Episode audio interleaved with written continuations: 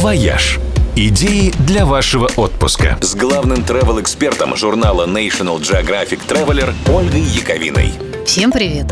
Мировая паника по поводу коронавируса набирает обороты, и уже многие страны, и Россия в том числе, отменили все рейсы в Китай и закрыли въезд китайским туристам. А самые нервные путешественники уже начали отменять поездки не только в Азию, но и поездки вообще от греха подальше.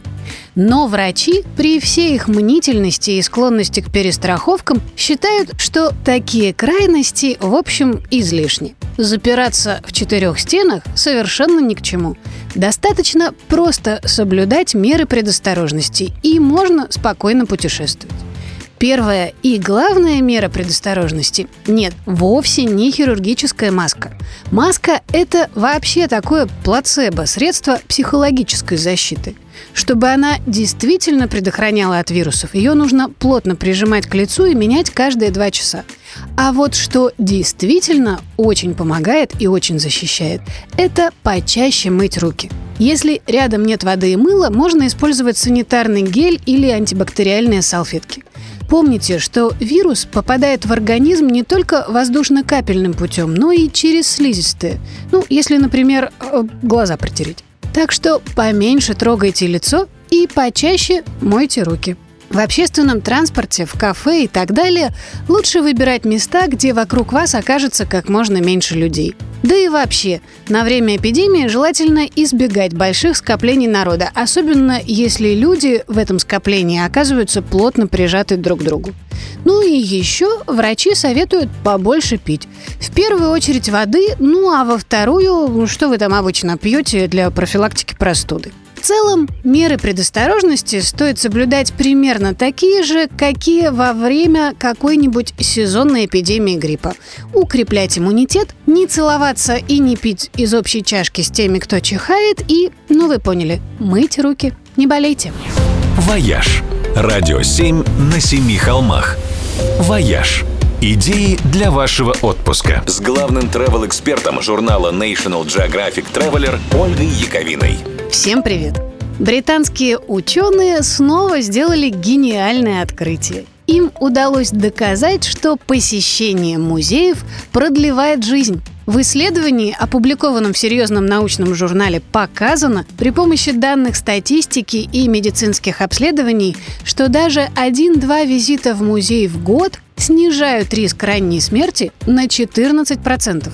А если приобщаться к прекрасному еще чаще, то риск становится ниже больше, чем на 30%.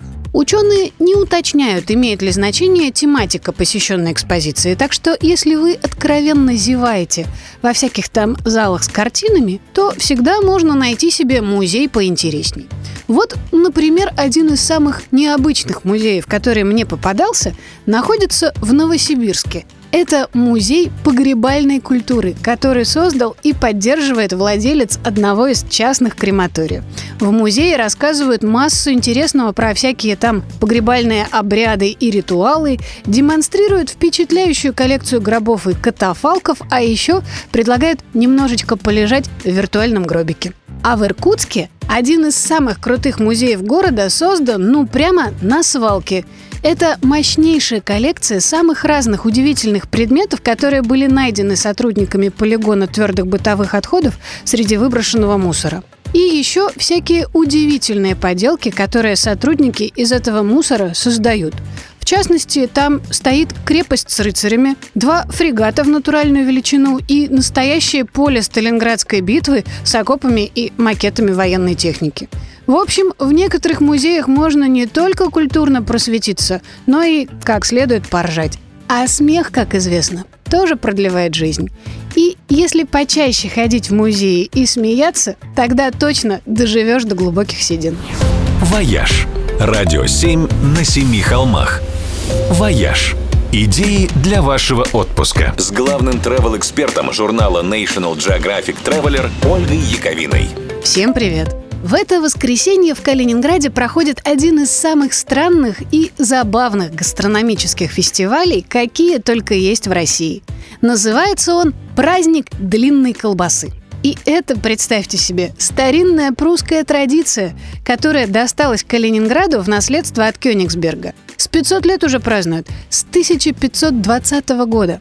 Тогда местные мясники в рамках рекламной кампании объединились и сделали одну общую колбасу длиной в 41 локоть, то есть примерно 16 метров. Выдающиеся колбасные изделия тогда торжественно пронесли на руках через весь город к замку герцога. А тот, попробовав и впечатлившись, велел выдать всем пиво и веселиться, пока все не съедят. С тех пор традиция стала ежегодной, причем размер колбасы с каждым годом увеличивался. И однажды, если летописцы не врут, конечно, достиг аж 400 метров. В советские годы колбаса стала дефицитом и веселье прекратилось. Но несколько лет назад праздник длинной колбасы возродили. Теперь его проводят на территории Музея Мирового океана. Гостей, ясное дело, угощают всевозможными колбасными изделиями, которые привозят со всего мира.